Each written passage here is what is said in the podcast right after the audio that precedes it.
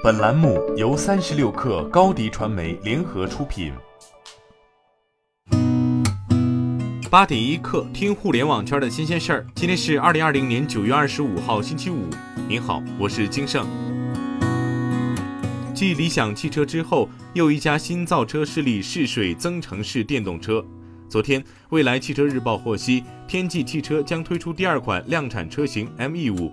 这是一款紧凑级五座 SUV，将采用增程式动力系统。知情人士透露，ME5 的售价可能为二十万元左右。天际汽车的增程式车型与理想汽车一致，采用串联式插电混动模型。增程式动力系统具备发动机、电机和电池组，其中发动机主要给电池系统充电并驱动电机工作，不直接驱动车辆行驶。不仅是天际汽车，宝能汽车旗下观致汽车明年也将推出两款增程式电动车，其中一款为紧凑型五座 SUV。高德地图近日发布 V 十点六五新版，上线 iPhone 版 AR 驾车导航。据官方介绍。高德 AR 导航已支持 iPhone 八 Plus 及以上苹果机型与部分高端安卓手机。在更新高德地图至最新版后，用户只需一部手机和一个横屏支架即可体验 AR 实景导航。在昨天的 OPPO 开发者大会上，基于 Android 十一的 ColorOS 十一发布。相对上一版本，ColorOS 十一在交互和隐私上都做了迭代。比如对用户开放系统 UI 和 UX 的设置权利，让用户可以自定义调节声音、字体、控件，支持多级暗色模式和闪达窗口功能，可让 App 在全屏、小窗和迷你窗不同状态下可以实现切换。新增了权限单次授权和闲置权限自动回收功能，避免授权过度和权限滥用。三十六氪独家获悉，一二三联合创始人 CEO 王琛已离职，创立一个出海 D2C 电商项目。D to C 及 Direct to Consumer 打通到达用户的一切障碍，从设计开始，借助互联网趋势搜索，精准获取用户喜好；生产环节用柔性供应链最大化压缩时间，产品直达用户。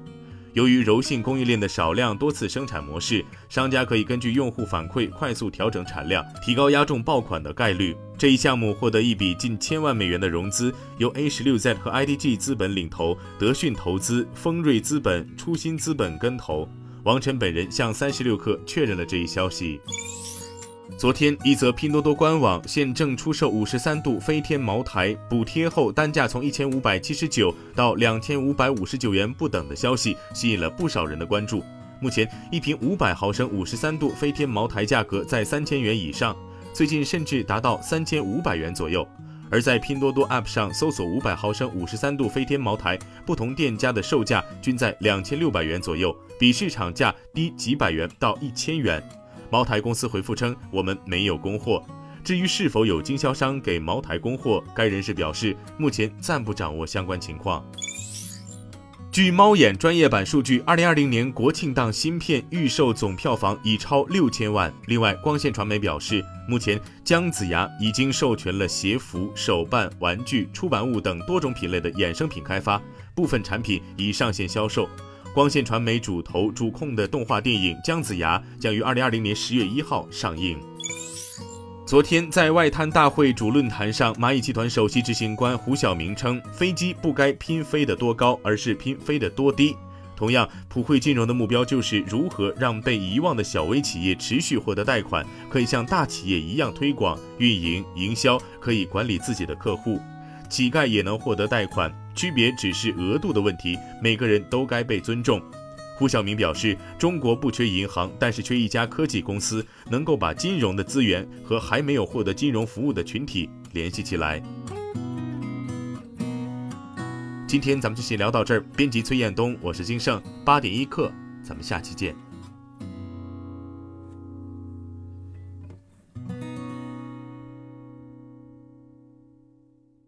欢迎加入三十六氪官方社群，添加微信 baby 三十六氪 b a b y 三六 k r，获取独家商业资讯，听大咖讲风口，聊创业，和上万客友一起交流学习。